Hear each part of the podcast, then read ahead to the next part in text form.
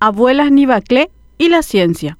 Se hicieron virales. La escena transcurría en la unidad de salud familiar de la comunidad UG Clavos de Filadelfia, Boquerón, Chaco. Dos abuelas Nivaclé, munidas de sus bastones ceremoniales, cantaban y danzaban alrededor de la doctora Liz Fabiana Zorrilla, en agradecimiento por el alta del último paciente de internados de la USF. La doctora lloraba, ellas cantaban y golpeaban sus bastones contra el piso al unísono. Allí se encontraban la ciencia y la cultura ancestral.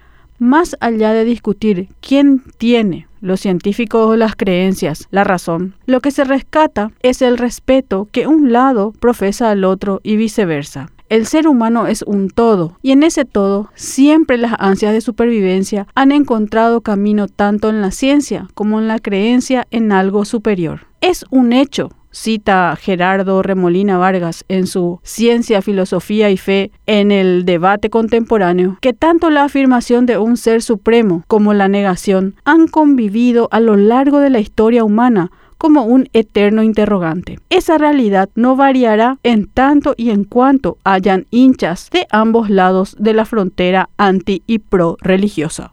Remolina Vargas recurre a Freud para explicar que el aspecto más importante de la psicología colectiva lo constituyen las ideas o ilusiones, que no solo procuran calmar nuestras ansiedades ante las fuerzas incontrolables de la naturaleza, sino que le dan credibilidad a los sistemas éticos y morales al asociarlos con la voluntad de Dios. Al respecto, existen tantos caminos como individualidades en esa búsqueda de lo absoluto más que atascarse en discusiones que taxativamente no tienen respuestas, otras iniciativas buscan su propio rumbo hacia esa verdad, como la de la física paraguaya Evelyn Coronel, quien forma parte del experimento Atlas de la Organización Europea para la Investigación Nuclear CERN dedicado a profundizar en el estudio de la materia, la energía y el tiempo mediante el gran colisionador de, hadrones. Desde Zapucay a Alemania, ella es hoy una de las partícipes del mayor centro de investigación de física de partículas en el citado país europeo. Lo que conecta a UGEC Voz, Zapucay y Alemania es la aplicación de saberes adquiridos de diversas formas para llegar a la verdad, el bienestar y la preservación de la identidad.